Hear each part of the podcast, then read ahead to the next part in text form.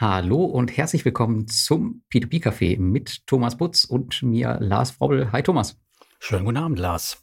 Und heute haben wir wieder einen Gast mit dabei und dieses Mal gehen wir etwas weg von den Themen äh, Shampoos und Katzen und äh, begeben uns heute nach Spanien, wo die Siesta von Samuel nun schon längst vorbei sein dürfte. Willkommen im P2P-Café, Samuel. Ja, schönen guten Abend. Freue mich sehr, dabei zu sein heute. Ja, geht's dir gut und bist du bereit für eine äh, epische P2P-Café-Folge? Ja, sehr gut. Bin sehr gespannt. Ja, wir sprechen ja heute über deinen, äh, über deinen Bot dann später. Der wird vielleicht einigen ähm, ein Begriff sein. Du bist ja, du hast ja den, äh, eigentlich den, du hast ja den Blog P2P Beyond, glaube ich. Und der Bot heißt Beyond P2P Bot, wenn ich mich richtig erinnere. Und den werden sicherlich einige aus der Community kennen. Zu Zeiten, als man noch bei Estate Guru anlegen wollte. Ja. Oder das war doch das Ding, was immer die schönen Kredite reingepuzzelt hat aus von Estate Guru, ne? Genau. Der Bot hat verschiedene Funktionen. Estate Guru gehört auch dazu von den Plattformen, die unterstützt werden. Der Bot liefert in der Regel oder der häufigste Use Case sozusagen des Bots ist, die Investoren darüber zu informieren, wenn es neue Kreditmöglichkeiten, neue, neue Anlagemöglichkeiten gibt auf den Plattformen. Hm. Und gerade bei Plattformen, wo es viel Cash-Track gibt, ist das natürlich sehr interessant. Und Estate Guru ist eben auch eine Plattform gewesen, vor allem am Anfang der Entwicklung, wo die Investoren und die, ja, die Mitglieder aus der Community eben ge gefragt haben, kannst du denn bitte dazu mal einen Alert machen? Und dann, ja, haben wir den umgesetzt. So einfach geht das. Aber ich würde sagen, da sprechen wir dann gleich noch im Detail drüber. Aber bevor wir da jetzt einsteigen, ähm, Thomas, sprechen wir erstmal über unsere News, oder? Genau, die langweiligen Dinge vorneweg, damit es danach dann spannender wird. Ne? Genau. Aber Samuel, da kannst du natürlich auch schon äh, direkt mitreden. Ich denke, da hast du auch so einige Themen. Ähm, wollen wir mal schauen, was dabei rumkommt.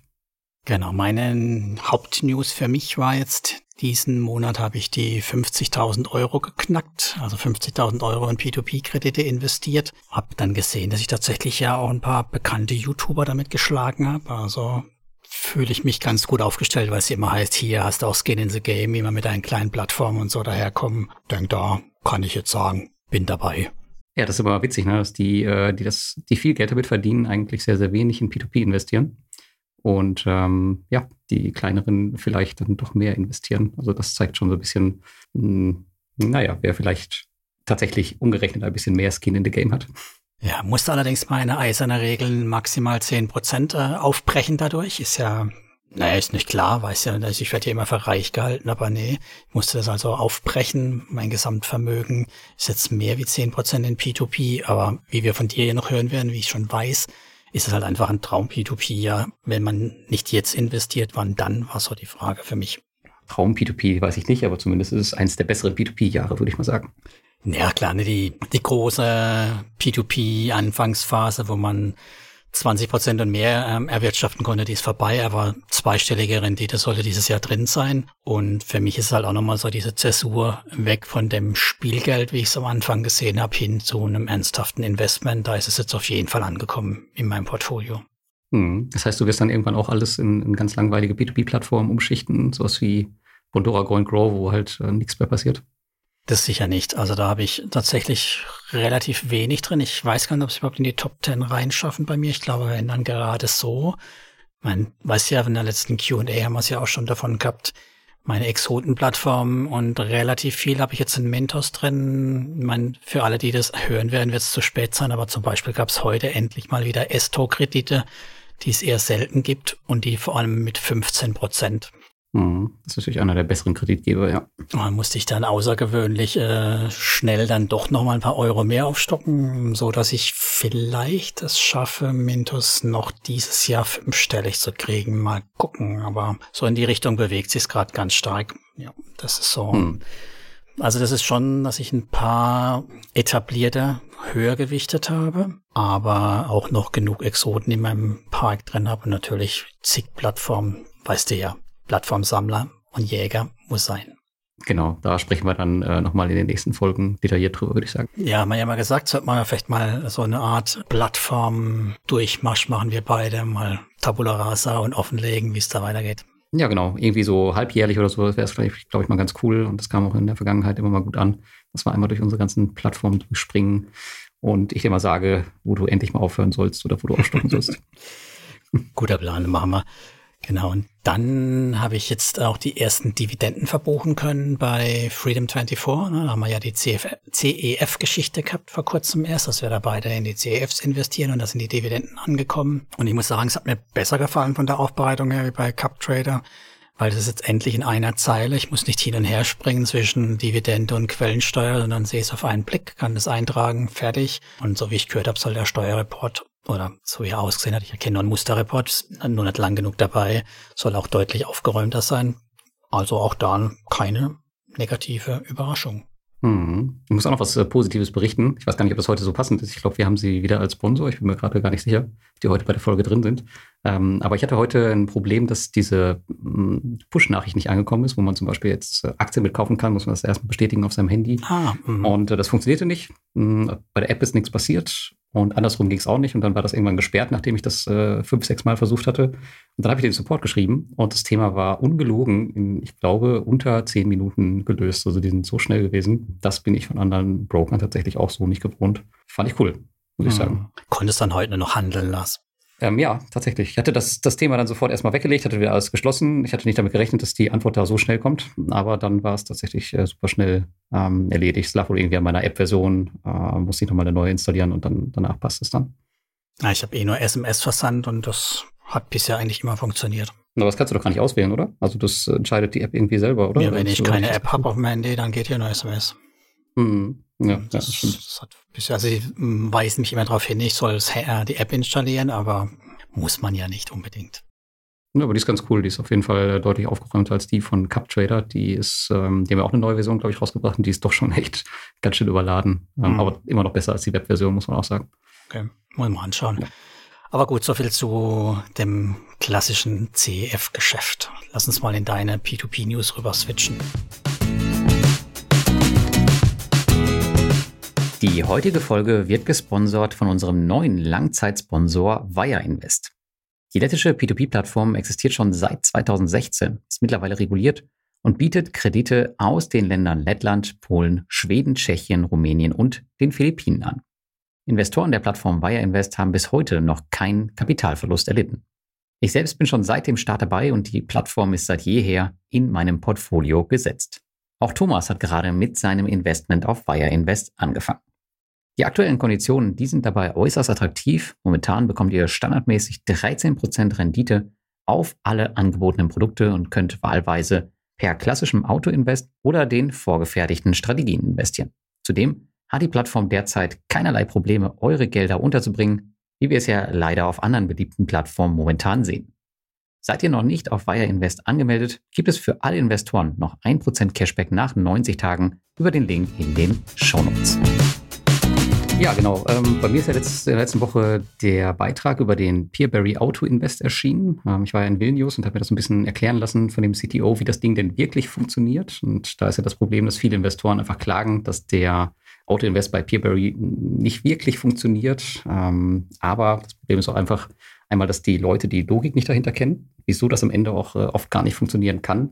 Einmal liegt es ja sowieso an zu viel Nachfrage, zu wenig Angebot und dann sind natürlich alle super geil auf diese Kredite, weiß ich nicht, aus Kenia, aus Indien, aus Sri Lanka, die ziemlich hohe Renditen haben im Vergleich zu den anderen. Aber wenn man mal ein bisschen tiefer in die Plattform schaut, dann sieht man halt auch einfach, dass das Angebot von gerade diesen Kreditgebern sowas von gering ist. Und wenn du natürlich einen Autoinvest darauf abgerichtet hast, dann ist die Wahrscheinlichkeit halt einfach so gering, mhm. dass du da irgendwas kriegst. Also das kannst du halt voll vergessen. Also den AI kannst du laufen lassen für solche Länder wie Polen, Litauen, Kasachstan, aber die restlichen Länder, die wirst du allerhöchstens durch Zufall reinbekommen. Und genau darauf haben halt viele einfach den Autoinvest geschaltet. Und deswegen funktioniert es halt bei vielen nicht. Und das Fazit ist immer, automatisches Investieren bei Peerberry kannst du vergessen. Aber es gibt halt doch Möglichkeiten, wie man das machen kann. Und ähm, ja, mit meinem Beitrag habe ich da so ein bisschen versucht, äh, Licht ins Dunkel zu bringen. Und ja, dass alle hoffentlich ihren, ihren Autoinvest ordentlich bedienen können danach. Also bei mir zumindest funktioniert. Ich habe alle Autoinvest rausgeschmissen, habe jetzt nur noch einen übergreifenden. Und der investiert schon, wenn ich mal ein paar Tage nichts mache. Und was ich auch vorher nicht wusste, das fand ich auch super interessant, dass du mit dem manuellen Investieren ähm, dein Auto-Invest, also dem so ein Queue-System, und wenn du halt manuell investierst, dann kickst du deinen eigenen Auto-Invest damit eigentlich immer wieder raus. Das heißt, du ähm, okay. schießt da eigentlich total gegen. Zwar läuft diese Queue im Tag, glaube ich, drei oder viermal durch, haben sie mir gesagt. Aber trotzdem kann es halt passieren, dass du halt immer so ungünstig investierst, dass es halt dann niemals automatisch zuschlägt, weil du halt immer äh, dazwischen fuchst selber, weil du halt zu ungeduldig bist. Deswegen einfach mal ein bisschen laufen lassen und gucken, was passiert. Das ist bei mir jetzt zumindest geklappt. Und du hast keine negative Rendite, oder? Vermute ich mal. Äh, negative Rendite. Ich habe da irgend so ein Cover von einem Video letztens gesehen, dass es negative Rendite gibt. Bei Peerberry war das nicht Peerberry? Ach so, ja, genau. Also ja, da werden irgendwelche ähm, ähm, Investoren abgezogen. Ja, habe ich auch irgendwas gehört. Nee, aber bei mir äh, läuft das eigentlich ganz gut. Also ich bin happy äh, mit der Plattform. Bei mir übrigens auch. Ich habe auch eine positive Rendite. Allerdings investiere ich ja nicht so viel dort. Also ich bin da noch nicht einmal vierstellig gerade unterwegs im Moment. Das schwankt ja immer, wie du ja weißt. Ne? Ich, ich renne ja immer den Zinsen hinterher und das ist jetzt für mich ein Grund, dass ich nicht unbedingt jetzt bei Peerberry so viel investieren muss, die Zinsen. Ja, also ich muss halt sagen, also das ist halt eine der Plattformen, die echt viel Vertrauen bei den Investoren gewonnen haben. Und da kann man auch mal mit ein bisschen weniger Rendite unterwegs sein. Ich finde es einfach ganz cool, was die gemacht haben in den letzten Jahren und ja, unterstütze ihn natürlich auch gerne als, als Blogger sowas, anstatt jetzt irgendwie eine Plattform, wo der finanzielle Hintergrund vielleicht ja nachweislich schlecht ist und ähm, die dann halt irgendwie zu pushen. Dann mache ich das lieber mit so einer Plattform wie Peerberry, auch wenn ich weiß, dass da wahrscheinlich sowieso schon jeder sein wird. Ich weiß nicht, Samuel, bist du da schon bei Peerberry? Natürlich bist du da, oder? Ja, bei Peerberry habe ich auch ein kleines Investment und muss das auch bestätigen. Also jetzt auch für mein Bot-Projekt und so war ich jetzt auch mit der Plattform in Kontakt und ich wertschätze auch das, was viele anderen Investoren wertschätzen, dass die eben sehr aktiv kommunizieren und die haben immer sehr freundlich geantwortet auf mhm. Nachfragen mhm. und das schafft einfach bei mir Vertrauen auch und auch, dass das mit den Ukraine-Krediten ganz gut läuft angesichts der schwierigen Umstände. Was ich so mitkrieg, wurde da auch einiges wieder eingesammelt an dem, was da in, als leider von diesem Konflikt betroffenen Krediten galt. Also das sind positive Zeichen, die man von der Plattform kriegt. Hat dich auch Rita kontaktiert? Nicht jetzt wegen der Kredite, aber ich war, war auch mit Rita in Kontakt und auch mit dem CTO bezüglich dieses Bot-Projekts mhm. und mhm. das waren immer sehr nette Kontakte, also und auch sehr sachliche und transparente und sehr lösungsorientierte Kontakte. Von Lars wissen wir ja, dass es Rita wirklich gibt. Das war ja immer so, so viele Ritas wieder draußen sein müssen. Ja, ja, ja die gibt's wirklich. Und ich weiß gar nicht, also dieses Ukraine-Thema, ähm, ich weiß gar nicht, dass viele unterschätzen das auch. Dass, also man muss denen das wirklich, wirklich hoch anrechnen, weil wie viele Millionen da drin stecken. Also die könnten das ja auch verschieben bis zum geht nicht mehr, so wie alle anderen Plattformen auch das machen. Mhm. Ähm, manche vielleicht ja vorsätzlich, manche vielleicht nicht. Schöne Grüße gehen raus an Quiku. Aber weiß ich nicht. Also viele bemerken das, glaube ich, gar nicht, wie, wie, wie wichtig das ist oder was sie da für, für einen Dienst den Investoren le leisten, also das ist, oder erbringen. Das sind wirklich schon ganz schöne Summen, die sie da täglich aus äh, oder monatlich aus ihren Gewinnen ziehen von den anderen Unternehmen und das halt den Investoren zurückgeben. Und ja, ist absolut keine Selbstverständlichkeit. Darf man nicht vergessen. Siehst du, Lars, deswegen habe ich auch nicht abgezogen alles, sondern habe auf jeden Fall noch ein Sockel-Invest, das ich auch halten werde. Also wurdest du nicht abgezogen von, von Peerberry? Nein. ich schon gar nicht.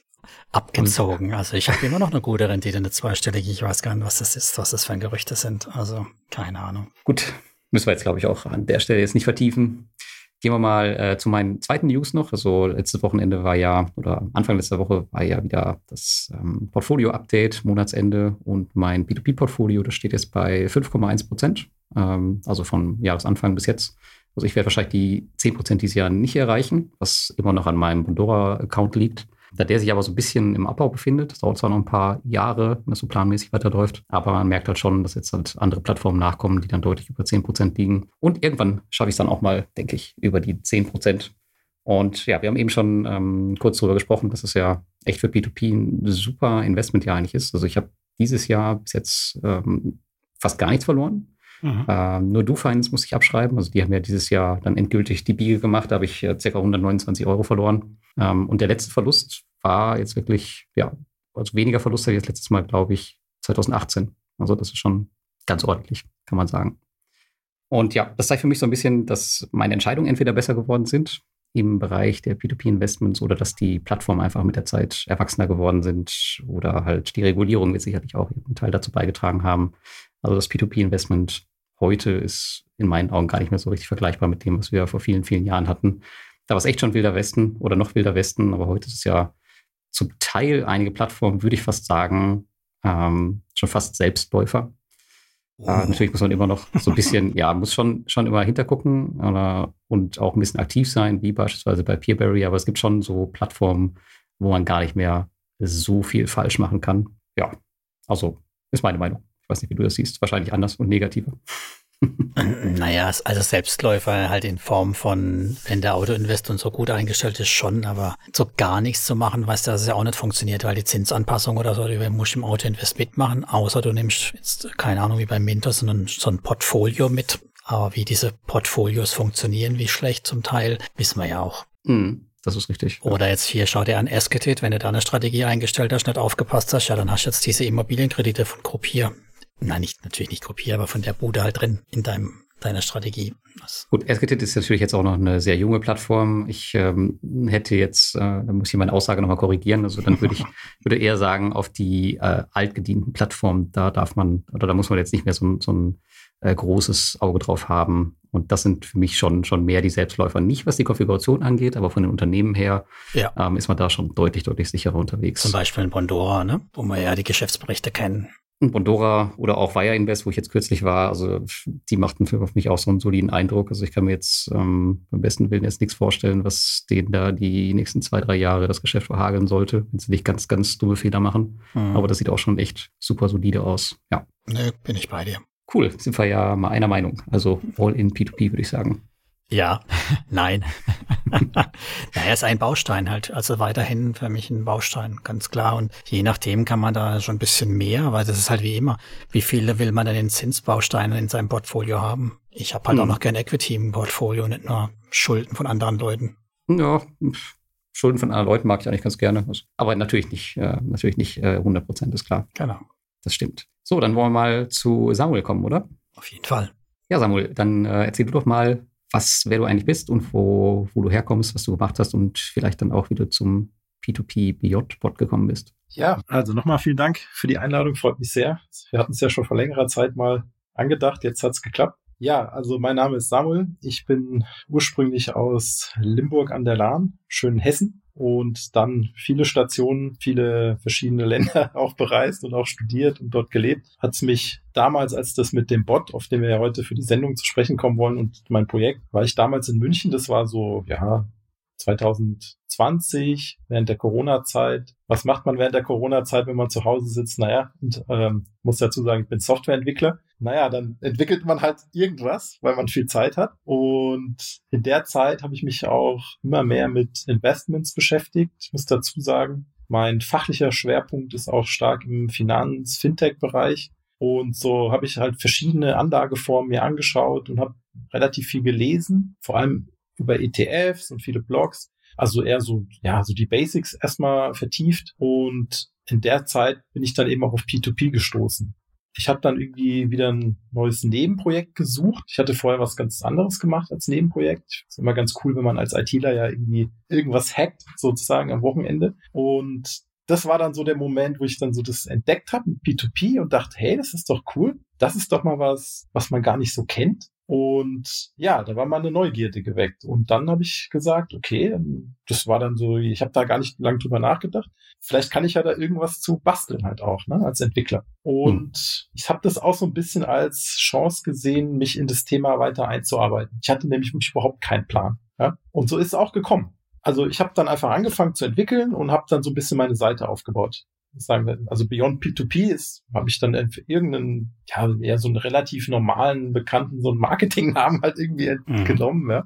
Ich habe mhm. gar nicht so viel drüber nachgedacht und habe angefangen mit Statistiken. Also das Bot war überhaupt kein Thema und Telegram als Plattform war auch noch überhaupt kein Thema. Hab einfach gesehen, dass es viel Content gibt im Netz. Also natürlich auch eure Blogs gefunden im deutschsprachigen Bereich, mhm. aber auch englischsprachige Seiten und dachte halt so, naja, irgendwie ist ja ganz cool, da machen halt viele so Content und Blog und analysieren da auch und schreiben da tolle Sachen oder tolle Videos, aber irgendwie fehlt es so, ein, so eine Systematisierung von Daten. Mhm. Ich habe immer gesehen, diese, ja, viele Seiten sind nicht besonders also ich habe das sehr technisch gesehen, ja, nicht besonders mobile-friendly. Es gibt kaum Grafiken oder so und die Daten sind oft auch veraltet gewesen.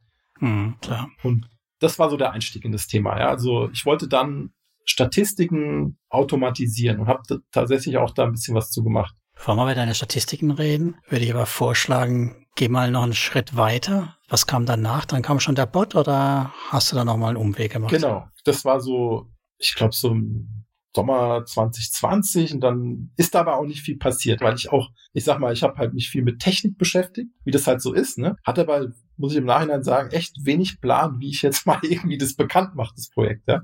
Dann habe ich, da bin ich so in Telegram rumgehongen und habe immer mehr diese die Gruppen entdeckt von den Plattformen Mhm. Und es war dann so im Januar, Februar 21, wo ich dann auf einmal so, ich habe dann auch ja viele Plattformen einfach ausprobiert, auch selbst mit Investment. Keine riesigen Summen, so ein bisschen, vielleicht, vielleicht, weiß ich, ich glaube, ein bisschen wie bei dir, Thomas. Erstmal ganz viel ausprobieren und dann so mhm. Plattformen, die man gerne mag, dann intensivieren. Ja, dann habe ich halt gesehen, dass viele Leute aus der Community, zum Beispiel bei Bayer Invest, das war der Initialpunkt bei Bayer Invest, ein fürchterlicher Cash-Track auf der Plattform und dann haben die Leute immer geschrieben, hey, jetzt sind wieder Kredite da. Hey, jetzt gibt's wieder Kredite. Und dann alle wie verrückt auf die, auf die Wire Invest Seite. Die arme Krücke, die immer abschmiert. Also die ist ja wirklich echt nicht so gut.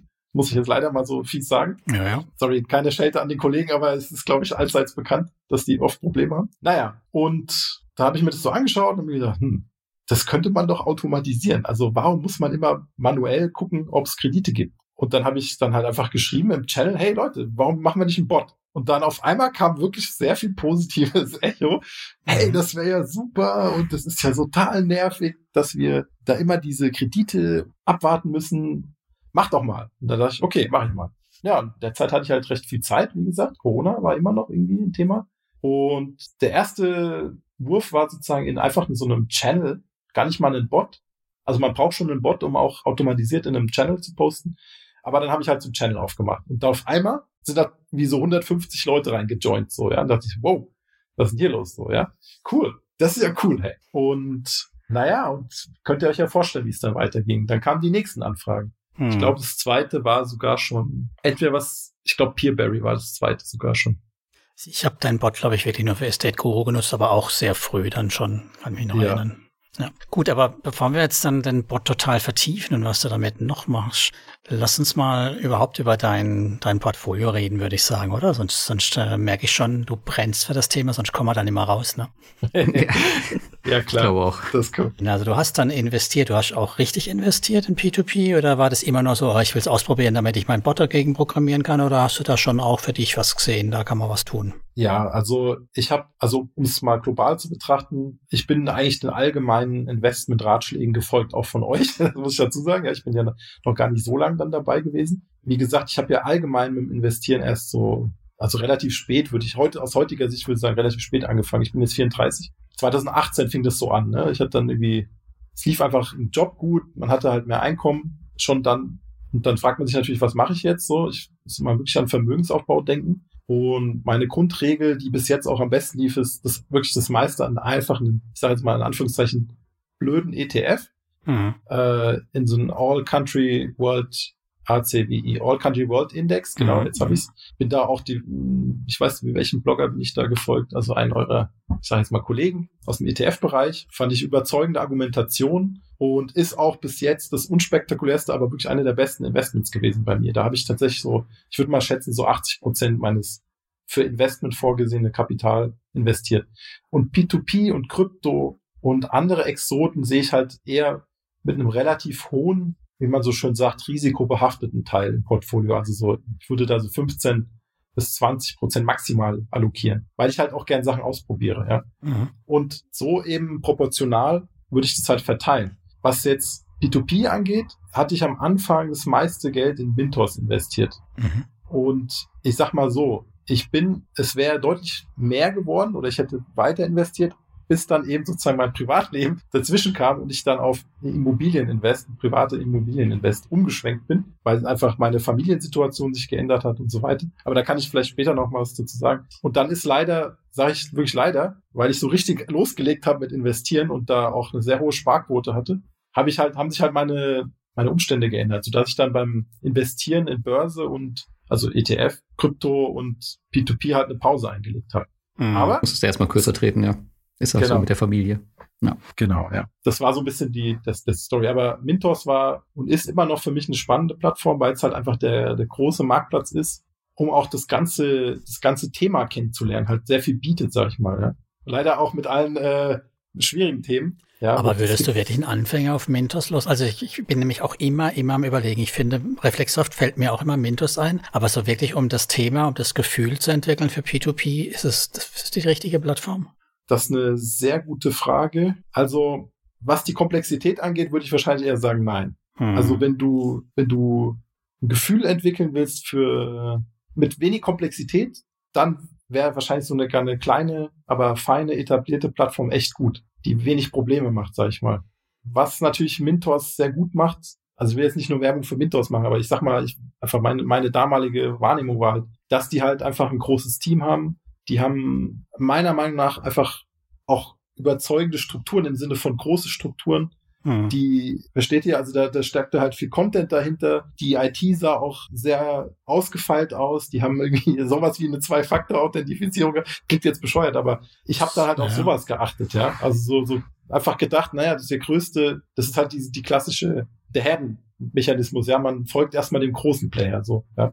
Ja. Hm. Also ich würde ja ich würde es ja tatsächlich einem Anfänger an die Hand legen. Einfach nicht, weil sie besonders einfach ist, die Plattform, sondern weil ein Anfänger hier am meisten lernen kann. Das heißt, er kann sowohl automatisiert, vollautomatisiert investieren, wo er vielleicht am Ende auch ein bisschen Verluste einfährt.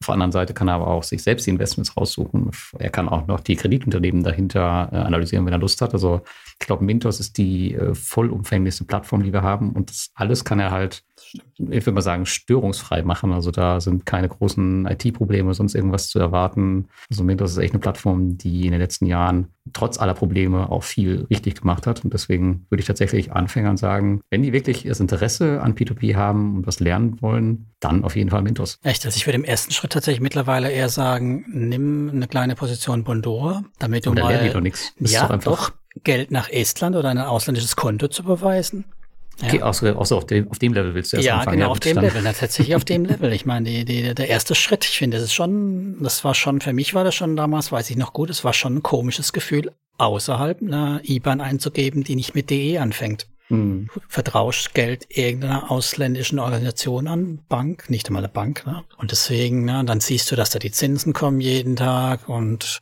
dann den Schritt zu machen, okay, will ich denn wirklich mich noch mehr mit beschäftigen? Dann bin ich völlig bei dir. Dann würde ich auch sagen, lieber sowas wie ein Mentos als eine unserer anderen Exoden, die wir haben. Hm. Dann versuchst du bei Bordeaux das Geld abzuziehen, dann funktioniert es nicht, weil es ein technisches Problem gibt. Oder du läufst in eine Geldwäscheprüfung und musst die ähm, letzten zehn Jahre nachweisen oder so. Ich rede ja auch von kleinen Beträgen. Ne? Das mit den Geldwäschern haben wir ja in der letzten Q&A geklärt. Da kann man drauf verlinken zum Nachhören, ne? wie man das richtig macht. Das stimmt, stimmt, stimmt. Nee, also ja, genau. Das, deswegen ja, finde ich schon, schon auch ähm, immer wieder schwierig zu sagen, was kann man denn so zum Einstieg machen, weil Mintos zum Einstieg ist halt schon ein Brett. Ja, prinzipiell kannst du aber einfach die automatisierte Strategie nehmen und dann ist das Thema auch genauso durch ja, wie bei stimmt. Bondora, ja. Stimmt, aber da haben ja viele keine guten Erfahrungen einfach mitgemacht, immer wieder und ich glaube immer noch. Das ist richtig, ja. Aber gerade Anfängern wird das ja, glaube ich, also wenn sie sich bei Mintos anmelden wollen, dann wird das, glaube ich, auch in den Fokus gestellt. Also diese automatisierten Strategien, die ähm, konservative und ähm, keine Ahnung, wie die andere heißt, oder Mintos Core heißt jetzt, keine Ahnung. Die 6% ähm, Immobilienkredite, die, die zwölf Jahre laufen. Richtig, aber da da ja einer der, der Mintos, äh, vom Mintos Management drin sitzt, kann das wahrscheinlich auch sogar gut gehen. Aber ja, ja halt nur 6%. genau, da würde ich auch davon ausgehen. Vermutlich hast du recht, das ist am Anfang vielleicht gar nicht so schlecht, das zu mitzukriegen, zu erleben. Man, man kann die ja auch mittlerweile doch auch alle relativ gut wieder auscashen. Also daher. Ich weiß gar nicht, man kann die, glaube ich, auch dann irgendwann entscheiden, wie du gerade sagst, äh, ich glaube, auch manuell wieder auf dem Zeitmarkt zu verkaufen. Man muss ja. das, glaube ich, nicht automatisiert tun. Also man kann dann auch irgendwann wieder äh, manuell dazwischen funken, wenn man denn Lust hat dazu.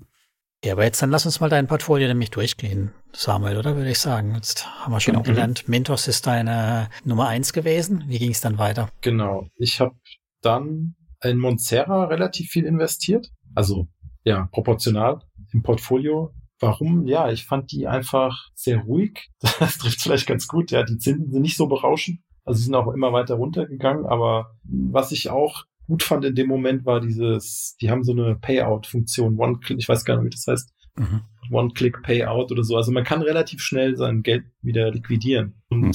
in der Phase, in die ich dann auch so gekommen bin, war das auch ganz gut. Ich habe das jetzt zwar noch da, das Geld, aber das ist auch was, um nochmal noch kurz zu dem Anfängerthema zu kommen, das war, was ihr ja sagt. Also was man was ich auch unterschätzt habe, diese, die Frage, wann man eben sein Geld wieder abziehen kann. Wenn man halt voll in so Langläufer rein, mhm. langlaufende Kredite läuft, als Anfänger kann das schnell passieren, ne? Und dann kommt man fünf Jahre nicht mehr dran. Teilweise haben ja Plattformen auch keinen Zweitmarkt. Also von daher ist halt die Fähigkeit, Geld auch abziehen zu können, doch eine, eine starke Beruhigungspille. Auch wenn man das mhm. dann vielleicht gar nicht so oft nutzt. Ja, also ich nutze das dann gar nicht so oft. Aber ja, wie gesagt, Monserra war auch einer der größeren Positionen. Ja. Mhm. Genau, und dann ist Peerberry schon relativ gut dabei. Das hätte ich auch gern ausgebaut. Einfach, wie gesagt, aus den Gründen, die genannt wurden. Die sind jetzt zwar nicht, glaube ich, gar nicht zertifiziert oder so. Die haben jetzt, glaube ich, keine Lizenz, aber trotzdem geben die halt ein gutes Bild ab, ja. Also diese drei wären schon meine, wären schon meine Favoriten gewesen erstmal. Fokussiertes Portfolio hätte es gerne gemacht. Ja, weil ich so viele kleine, also ich habe ganz viele Plattformen auch ausprobiert und das kann ich halt eigentlich nicht empfehlen, ja, weil der Verwaltungsaufwand dann halt auch, wenn man dann da auch mehr investiert mit Steuer und und das Monitoren, hm. das ist jetzt für, ich sag mal, wenn man das jetzt sagt ein ITler, ja. das Monitoren, also hallo. Ja, das, das, das macht Spaß, solange man viel Zeit hat. Aber Covid ist vorbei und jetzt habe ich hier noch Töchterchen und dann hat man da nicht mehr so viel Lust drauf, sich um 20 Plattformen zu kümmern. Und du meintest das mit Monitoren nicht äh, einmal im Monat äh, deine Zinsen in Portfolio Performance eintragen. Also selbst das, selbst dazu wird es schon schwierig, dazu zu kommen, auch wenn das äh, wichtig ist, ja. Und Spaß macht, ne? Das macht Spaß, aber ja, man muss halt dazu kommen zu solchen Sachen. Und von daher sollte man, finde ich, also man tut sich keinen Gefallen damit, glaube ich, wenn man zu viel am Anfang vor allem. Also ich würde so als Daumenregel sagen, Faustregel sagen, fünf Plattformen im Fokus, damit deckt man doch schon sehr viel ab. Da war das, das ist meine Meinung. Ne? Ja, ja, klar. Da darfst halt auch nicht so viel Siesta machen, dann äh, schaffst du auf jeden Fall auch mehr weg. Genau. Aber es muss, man muss ja auch die Vorzüge, wenn man im Süden lebt, ja auch äh, genießen. Ja, ähm, vielleicht noch eine Frage zu Monsera. Aktuell sehen wir ja sogar 6% Kredite. Bist du damit auch noch fein oder sagst du, nee, also das geht auch gar nicht mehr? Ja, das, das ist schon hart an der unteren Grenze, sag ich mal. Kriegst auch 7er gerade, habe ich gerade geguckt, klar, 7% mit 120 Monaten. Ja, aber wobei die Monate nicht so relevant sind bei Monsera, ja. weil du die ja verkaufen kannst. Genau. Also, und die meistens werden dir sowieso vorzeitig abgelöst. Ähm, aber Zinssatz 6% ist schon hart. Zumal äh, Litauen-Kredite kriegst du ja, glaube ich, bei Mintos sogar mit 10%, äh, auch von der Playset Group. Das, das verstehe ich immer nicht, warum die das ähm, ja. da so unterschiedlich machen. Bin ich noch nicht so ganz hintergestiegen, wieso das so ist. Die Trägheit vermutlich. Ja, wahrscheinlich, wahrscheinlich. Ja, das sind halt zwei getrennte Märkte und auf dem einen Markt können sie das erzielen und auf dem anderen irgendwie einen anderen Zinssatz, ja. Also, keine Ahnung. Aber die, sie scheinen ja keine Probleme zu haben, ihre, auf der eigenen Plattform ihre Kredite loszuwerden für die Investoren. Deswegen nee, die haben auch gar nicht so ja, viele Investoren, glaube ich. Ich glaube irgendwas, die haben keine ja. 4000 Investoren. Das ist eine echt sehr, sehr kleine Plattform äh, geblieben. Also die Kunden können ja. nicht an Esketit oder an einen Ländermarkt, konnten die nie mitziehen. Die haben halt auch keine aggressive Wachstumsstrategie gefahren. Da gab es nie viel Cashback. Ganz am Anfang gab es mal ein bisschen Bonus und so Sachen. Und dann ist das ja, die sind sehr früh auch runter mit den Zinsen also weit vor den anderen immer Bonusaktionen runtergenommen. Also die hatten da eigentlich nie so richtig Interesse dran. Warum auch nee. Und die hatten auch von Anfang an das Problem, ich weiß noch, mein erster Kontakt mit denen, die haben ja niemanden, der ordentlich Englisch spricht. Also selbst in, in Schriftform ist es schwer, mit denen zu kommunizieren. Also selbst das kriegen sie nicht hin. Hm, dann wäre es natürlich auch schwer, irgendwie äh, Hard Marketing zu machen. Da ist wahrscheinlich nicht so viel Budget für die Plattform drin, nehme ich mal an, mit den zwei, drei Mitarbeiterchen, die sie da haben. Ja, das sind ja mal andere Finanzierungskanäle für sie einfacher sind, billiger. Ich meine, genau, aber muss ja, ja. sein, weil wenn sie es, wenn sie es wirklich billiger bei die Plattform kriegen würden, dann würden sie da auch mehr machen. Ne? Also die haben mhm. ja schon auch gemerkt, denke ich, dass es, dass es funktioniert an sich. Ja, aber ich muss auch sagen, auf jeden Fall, wenn ich in meinen Cashflow schaue und durch die verschiedenen Diagramme bei Portfolio Performance, dann ist Monsera äh, immer die Plattform gewesen, die 100% stabil ist, egal in welchem Monat. Da kommt immer das Gleiche raus. Mhm. Äh, klar, du erhöhst dein Investment ein bisschen, dann kommt mehr raus, aber ansonsten ist der, äh, ist das immer super stabil. Keine Schwankungen, gar nichts, keine Probleme. Schon beachtlich, ja. Ja, bin ich deswegen auch noch investiert, auch mit Zähneknirschen. Also unter die sieben Prozent gehe ich auf keinen Fall. Eigentlich habe ich schon bei, ich habe jetzt auch schon abge, abgezogen, weil acht Prozent war so die Schmerzgrenze bisher. Das ist schon hart. Ja, für, für dich auf jeden Fall, ja. Für mich extrem. Da muss ich echt so die Augen zusammenkneifen und denken, ja, das ist schon noch eine Eins, Klick. Na, sieben Prozent nehme ich auch noch mit, aber sechs wäre mir jetzt auch, da wäre man ja schon unter Go and Grow Niveau. Das wäre, das wäre selbst mir zu niedrig. Da habe ich keinen Bock drauf. Da kriegt man auch ähm, andere Sachen für, für weniger Risiko. So sieht's aus. Ja, es, es gäbe natürlich noch Plattformen, die ich auch sehr spannend fände, aber das sind, das sind dann schon für mich so ja, Risikokandidaten. Also natürlich Ländermarket mit ihren Zinsen und ihren Cashback. Das ist natürlich so, dass die, ich muss es mal so sagen, einfach die eigene Gier ansprechen damit. Aber natürlich ist, ich weiß nicht, ob ihr das, ihr habt das wahrscheinlich mehr auf dem Schirm, aber dieses Problem des Pending Payments, mhm. die, also die ausstehenden, eigentlich bereits angefallenen Zahlungen an die Investoren auf Mintos ist ja auch, also der Kreditgeber, der hinter steckt, Credit Star. Ja, ist, ist ein Wackelkandidat. Ich, ich weiß jetzt nicht, ob es da mal Klärung gab, irgendwie in offiziellen Webinaren oder so. Mit Sicherheit gab es da was dazu. Könnt ihr gerne nochmal vertiefen. Aber ja, das, das reizt, aber das, das schreckt auch ein Stück weit ab, leider. Hm. Ja, das Ding ist ja bei Ländermarket oder allgemein Credit Star, selbst wenn die irgendwas in Webinaren erzählen, du kannst dir da nichts mehr glauben. Also guckst dir die Panic Payments bei Mintos an, wie viele Jahre die jetzt schon verschoben wurden. Das ist ja echt echt ein Witz. Und jetzt haben sie irgendwann letzte Woche eine E-Mail rausgeschickt, äh, wo sie auch geworben haben mit 22 Prozent Rendite, wo sie gesagt haben, ja, wenn du jetzt Cashback machst, hier 5 Prozent, kriegst du so und so viel. Dann kannst du auch noch deine Freunde werben, dann kriegst du nochmal so und so viel oben drauf und du bist du bei ja, 22, 23 Prozent. Das ist total irre, was sie da fahren. Aber wenn du bei Ländermarket nicht investiert hast, dann hast du kein P2P gemacht. Also ich bin da auch gerne dabei. Ganz egal, wie das endet. Ja, klar, muss man einen Blick haben. Wobei, wenn ich mir deine Kurven jetzt angucke, die sind ja noch aktuell auf deinem Blog, oder? Wenn du mir von Credits da angucke, dann haben die Pending Payments jetzt am Schluss, gibt es einen kleinen Zipfel nach oben, aber sonst sind die ja relativ stabil geblieben, oder? Du sprichst jetzt von den Charts, oder? Ja, klar. Ah ja. Guckst, ja, also kennst du die gar nicht. Weil doch, kennst du deine Charts nicht. Ist auf dem Blog äh, Beyond P2P, glaube ich. Genau, ich kenne nicht mehr alle Charts, aber ich gucke schon immer mal rein. Was gut ist, dass manche sich wieder gefangen haben. Ja, die haben sich im, genau, so hatte ich es auch im Kopf, dass die sich im März ungefähr gefangen haben, April. Mindestens, naja, was heißt gefangen? Die sind halt von sieben bis acht Millionen jetzt auf drei bis vier Millionen runter. Das sind aber die von Mintos, was du hast, ne? Du hast nicht Ländermarket sind, selber, genau. beobachtest nicht oder beobachtest auch Ländermarket? Genau. Nee, das sind die reinen Mintos-Stats. Also vielleicht sage ich kurz was dazu, worüber wir gerade reden. Also mhm. ein, ein anderes Thema, also es gibt Plattformstatistiken, dann gab es den Bot, das haben wir ja schon erwähnt in der Sendung, mit Kredit-Alerts, sage ich jetzt mal. Und drittes Standbein, was sehr, sehr, sehr spannend ist, das ist vielleicht inhaltlich die spannendste, sind Anbahner-Statistiken. Also jetzt nicht auf, also auf Plattform, insofern auf Plattformebene, dass es halt einen Plattformbezug gibt, aber dass man sich halt die, die Loan Originator, wie es ja so schön heißt auf Englisch, mhm. anschaut und deren Statistiken auswertet. Und was steckt dahinter? Das, also um den Bot und Telegram ist halt so eine kleine Community dann entstanden von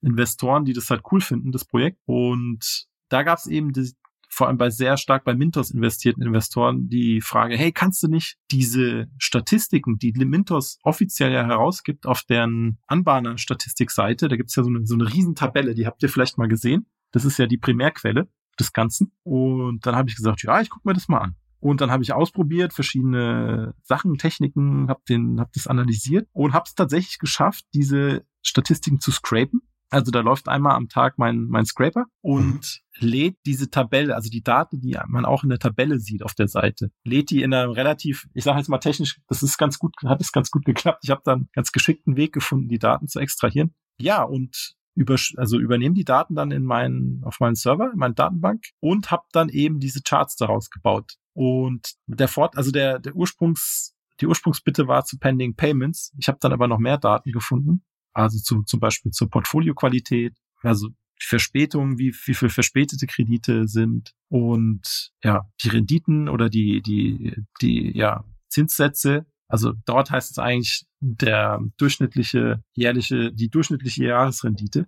Mhm. Ja, und das, der Vorteil ist eben die Visualisierung. Was ich auch schön finde, dass du dann den ganzen ausgefallenen Kram eben noch drin hast, dass man die schön sieht, wie sich jetzt die Kreditgeber dazwischen einordnen. Ne? Quico mit 37 Millionen Pending Payments, nun geht dann runter auf die zweite Seite, immer alles ausgefallen, ausgefallen. Und der erste, der dann natürlich auftaucht in der Liste ist, ne? Lars, wer ist der erste? Wer taucht auf als ja. nicht ausgefallener? Weiß nicht, wo, wo? Nein, nein, ist ja auch ausgefallen oder suspendiert. Ist nicht ausgefallen, dann Credit Star? Ja, hätte ich auch gedacht, aber nee, ID Finance taucht als erstes auf mit 4 Millionen Pending Payments. Ah, okay. Das fand ich auch jetzt überraschend, muss ich zugeben. Hatte ich nicht auf dem Schirm, dass die auch so am Limit unterwegs sind, tatsächlich wohl.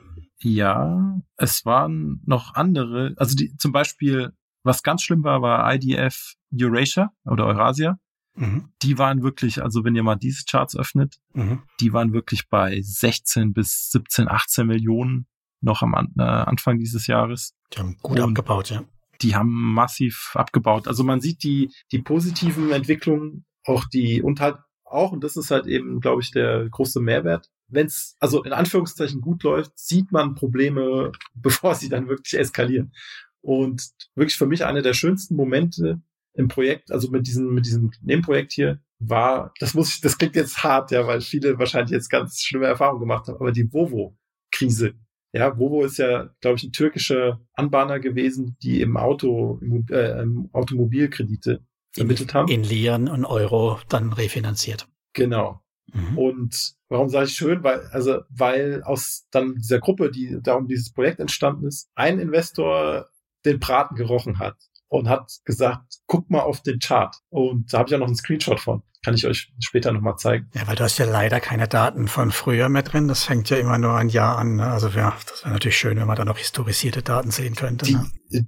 das, die Daten sind noch da, also die sind nicht weg. Mhm. Ich habe aus Performance-Gründen, weil ihr seht, da sind ja ganz viele Charts auf dieser Seite. Mhm. Und ich habe gemerkt, wenn man da ein Jahr lang Datenpunkte einträgt, dann dann wird das Frontend sowas von langsam. Also die ja, Seite wird einfach so langsam. Es gibt, also es wäre eine Ausbaufunktion, wenn man, dass man auf der Zeitachse dann so sich die historischen, ja genau, ja. Also aggregiert oder halt, oder auch den Zeitraum wechseln könnte.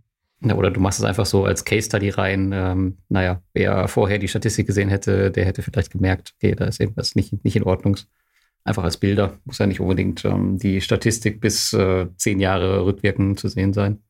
Da gibt es übrigens äh, spezielle Datenbankformate dafür, die das automatisch können. Ne? Mhm. Ich weiß nicht, ob du das kennst.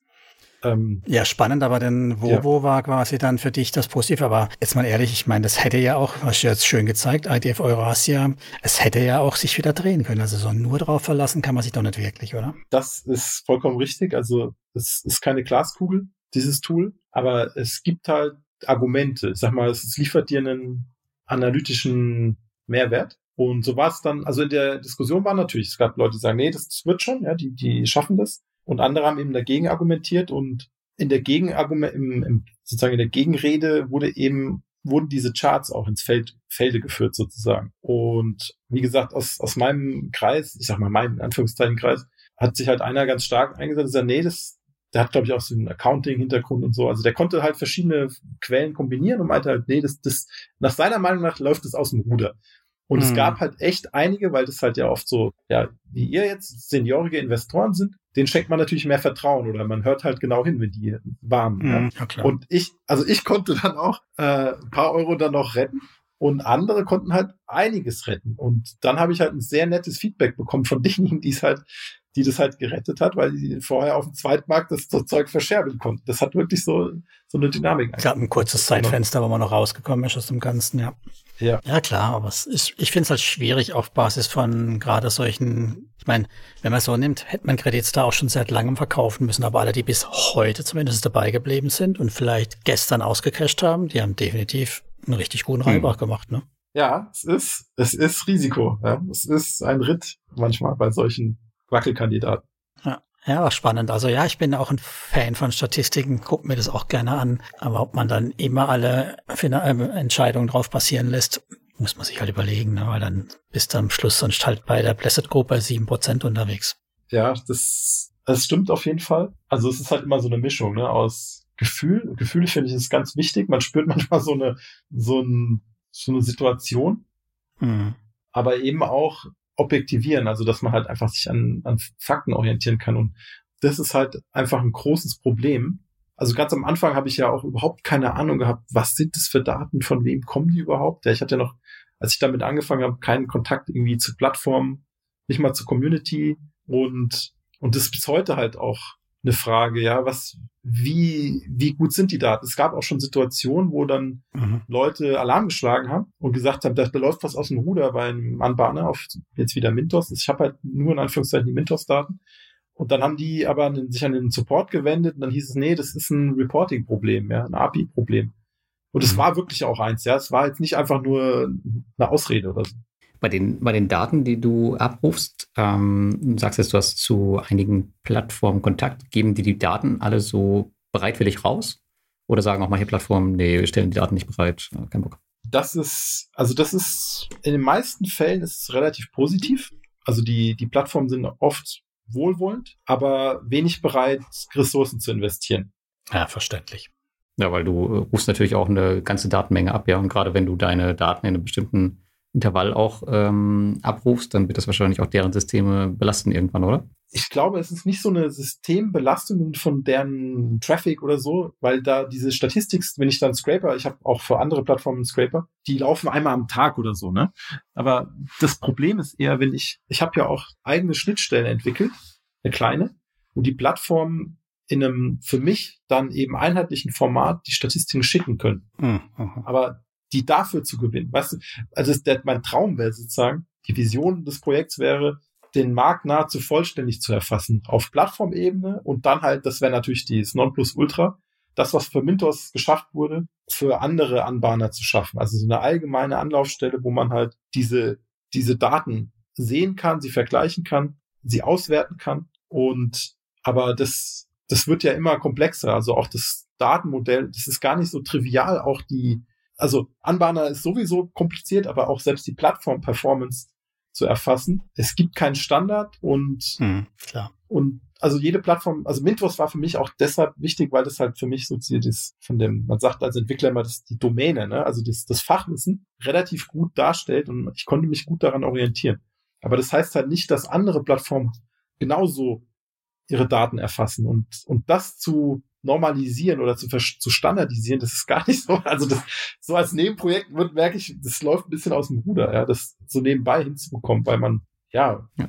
Es wird halt immer ja, größer, ne? Und äh, es nimmt kein so, Ende. Genau. Ja, und das Thema haben wir genau. ja bei Estate Guru gesehen hier, ne? Die angegebene Rendite. Was wird jetzt reingerechnet? Werden die Defaults mit reingerechnet? Sind die noch in der Rendite drin oder werden die abgezogen? Das ist jetzt bei Konsumentenkredite mit Buyback jetzt relativ einfach, ne?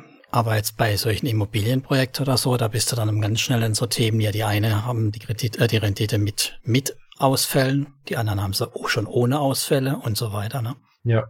Klar. Das welche drei Plattformen hast du denn jetzt drauf? Weil du verschweigst natürlich schön, woher die Datenpunkte kommen. Also, ich hatte äh, Scraper geschrieben für Estate Guru, Min, äh, Mintos und Peerberry. Mhm. Peerberry bin ich leider gerade geblockt. Nur, also der, der, der, der Statistik-Scraper, der 24 Stunden. Ich habe den zweimal geschrieben, hey, könnt ihr mich vielleicht blocken? Aber ich glaube, das ist untergegangen bei denen oder vielleicht haben sie auch keine Lust. Das kann, das kann ich jetzt nur mutmaßen. Die waren eigentlich immer sehr nett und aber ich glaube einfach, dass das irgendwie untergegangen ist und die die keine Lust, keine Zeit haben, sich jetzt um sowas zu kümmern halt, ne? Das war das Thema, was ich eben angesprochen hatte mit der Last und den Ressourcen. Also als ich da war, haben die halt gesagt, dass sie schon ein extremes Problem haben mit äh, Bots, die ständig irgendwelche Daten abgreifen und dass sie halt ähm, fast täglich daran sind, auch irgendwelche IPs zu sperren oder sonst irgendwas. Vielleicht ist deine dann einfach mal äh, drunter gekommen. War bestimmt keine Absicht. Aber ansonsten ist das echt ein Thema für die, das alles abzublocken, das halt nicht die Leute die Plattform noch zusätzlich äh, belasten oder überlasten am Ende, sodass keiner mehr äh, investieren kann. Das ist vollkommen richtig. Tatsächlich ist es, also ich kann da noch mehr dazu sagen, aus meiner Sicht. Peerberry hat den Beyond P2P Bot, das ist jetzt, jetzt nicht Statistiken, sondern jetzt geht es um Kredite Alerts. Ja, das ist ja ein anderes Thema aus meinem Projektumfeld, sag ich mal. Die haben den Bot mal gesperrt gehabt. Und dann war ich natürlich sehr nervös, weil Peerberry ist der beliebteste Alert. Und klar, wenn Peerberry sagt, es ist vorbei, dann, dann ist es halt für den Bot, dann steht es kritisch um den Bot, ne? Also habe ich denen eine ganz nette E-Mail geschickt und ja, den einfach Nee, genau, es war so, ich habe die, die vorher um Erlaubnis gebeten. Die kannten mich schon. Die kannten mich schon, glaube ich. Ich weiß es nicht mehr, ich krieg's nicht mehr ganz zusammen, weil jede Plattform wie ist, aber es gab irgendwie einen ganz guten Kontakt und dann wurde er aber gesperrt. So, und dann habe ich denen eine ganze Zeit E-Mail geschickt, gesagt, hey, ich verstehe das total und ich äh, versuche auch das Problem zu mitigieren, weil ich habe das gar nicht so, ich habe das gar nicht so kommen sehen, dass wenn der Bot natürlich mittlerweile sind es glaube ich über 450 zumindest Subscriber für den Peerberry Alert. Mhm. Damals waren es vielleicht so 250 oder so, als das Problem war wenn der Bot sagt, hey, jetzt gibt's Kredite, dass die sich halt alle connecten. Ne? Also das, äh, da habe ich überhaupt nicht am Anfang dran gedacht, ja. Und das, die, die, die, die flatten dann sozusagen deren Server und schießen das Ding ab, ja. Und dann haben die halt gemeint, ja, also das ist ja, wir haben halt gesehen, dass dein Bot halt den, den Traffic so in die Höhe treibt, wenn der da irgendwas erkennt, ne?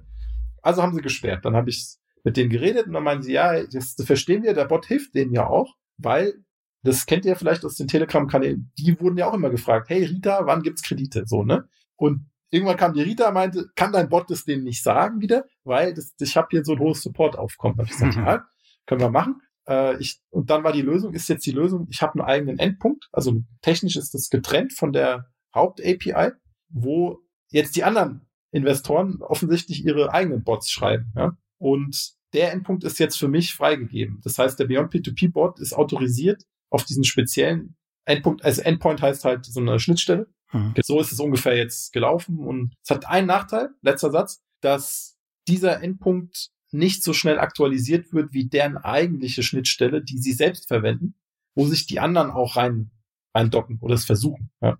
Und das führt dazu, dass der Bot langsamer ist als das, was auf der Plattform passiert. Also da gibt es so eine Verzögerung von bis zu 15 Minuten. Oh, ja, das ist natürlich ja, nichts, ne? Also wenn man Ab Ab Arbitragegeschäfte machen will hier in der Börse oder so, da Millisekunden. Das habe ich leider auch schon gemerkt, äh, Samuel. Das ist ja, ich nutze ja deinen Bot auch, aber für Peerberry nutze ich ihn nicht mehr, weil er einfach, also für die Kredite zu langsam ist, weil in 15 Minuten ähm, also die Kredite von den Philippinen, die sind in 30 Sekunden ja. meistens weg oder in einer Minute. Also 15 Minuten ist halt einfach zu lang. Das ist aber ein Thema, was du nicht gelöst kriegst, weil das ist ja genau das, was du als ja, Plattform ja, auf keinen Fall willst. Du willst, also natürlich willst du deine Leute informieren, aber du willst eben nicht, ich kenne das äh, aus meinem beruflichen Umfeld, du willst eben genau solche Lastspitzen vermeiden. Du kannst dir deine Infrastruktur auslegen, dass tausend Leute gleichzeitig kommen, wenn sonst einer gleichzeitig kommt oder zwei parallel. Ne? Also du kannst einfach nicht so eine Infrastruktur hinstellen, die das kann. Und dein Bot sorgt ja genau dafür. Das synchronisiert ja alles. Das will man ja. nicht. Also deswegen nette Idee, aber äh, in der Breite würde ich sagen, eigentlich nicht gewünscht von einer Plattform. Ist definitiv ein Problem. Ja, ich, hat, ich hatte auch versucht, dann technisch das zu mitigieren, das Problem, indem ich zum Beispiel eine Drosselung eingebaut habe. Das ist wie ihr sagt. Aber ihr habt ja vollkommen recht. Das, das ist auch immer so ein bisschen mein ungutes Gefühl dabei mit diesem Projekt, weil, also, was, was sind die drei Punkte, warum man so ein Bot verwendet? Das erste ist eben, die Leute haben einfach fahren total ab auf hohe Zins, Zinsen und wollen die, die tollsten Kredite auf dem Markt. Das, also, wieder so ein bisschen diese, Gier. klingt ein bisschen negativ, die, die Gier, ja, ich wollte es jetzt nicht so sagen, aber es mhm, ist halt so. Ja. Und das, das zweite ist Cash Track, also nicht allein Gier, sondern wirklich einfach vermeiden, dass Geld ja, geparkt wird. Mhm. Genau. Und das dritte sind halt so diese, diese Statistik-Updates, wieder dieses Monitoring. Ja, also das sind so die drei Haupt-Use-Cases für dieses Ding. Und Jetzt die ersten beiden haben tatsächlich das Problem, dass das eine natürliche Grenze erreicht. Ne? Also natürlich kann ich versuchen, alle zehn Sekunden eine Plattform zu pollen und zu gucken, also anzufragen, gibt's Kredite, gibt's Kredite, gibt's Kredite.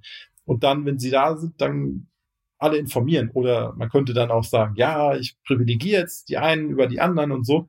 Hm. Aber das ist alles irgendwie unschön, weil das ist nicht nachhaltig, ja, weil dann hast du auf einmal 500 Leute ja, oder 400 Leute, die, die kriegen diese Nachricht und dann ist es wieder das Problem, ja. ja also das, du kommst nicht raus aus dem Problem irgendwie. Du verschiebst nee. das immer weiter.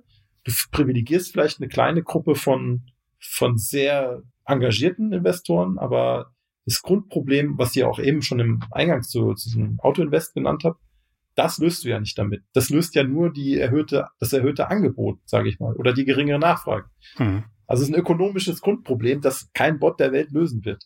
Nee, also wir sehen schon, der Bot ist nicht die Lösung für unser Investorenproblem, Cash-Track. Nee. Für Einzelne vielleicht, ne? Aber wenn wir jetzt hier groß Werbung ja. machen, sagen wir, ist dein Bot tot morgen. Unsere ganzen Tausende von Hörer kommen und den Bot nutzen, Die. dann ruft uns Peaberry an. Ja, vielleicht lasst man das als Erpressungsmodell nutzen, oder? Wir sagen, wir lassen den Bot auf eurer Plattform los. Wie wär's? Schenkt uns bessere Kredite. Ja, ich glaube, äh, das wird nicht viel ändern. Du kannst nee. ja nichts erpressen, äh, was einfach nicht da ist. Nein, Scherz, aber genau. nee, das ist, ich finde, äh, ich denke auch, da ist einfach nichts für die Breite. Da wirst du nicht in die Breite mit sowas skalieren können. Das funktioniert nicht. Ja. Aber du kannst dich auf die Statistiken mehr fokussieren, weil die kann man ja durchaus noch mehr in die Breite ziehen. Hm. Ja, also das, ich schaue einfach, für mich, mir macht das einfach Spaß. Das ist ein, ein cooles Projekt. Hm. Ich äh, habe ja eingangs so ein bisschen schon durchscheinen lassen, ich habe es auch runterfahren müssen, leider, weil ich einfach, ja, wie gesagt, äh, privat viel um die Ohren hatte. Auch beruflich als Softwareentwickler habe ich auch immer spannende, aber auch sehr zeitintensive Projekte. Ich würde es gerne weiter betreuen und schauen einfach, wie es entwickelt und man kann da tolle Sachen, könnte auch weiter tolle Sachen machen, also auch so vielleicht ein bisschen sozialer noch Elemente einbauen. Gerade bei so Projektplattformen, jetzt nicht nur reine so, so, so Kredite, äh, also Konsumentenkredite, sondern gerade so, wo man so spezielle Projekte hat, wie, keine Ahnung, ich sag mal, Immobilien oder auch Business. Und wenn man da eine Gruppe von sehr wiederum seniorigen Leuten hat, die dann vielleicht Empfehlungen abgeben können und sagen, hey, das votet es hoch oder so. Mhm.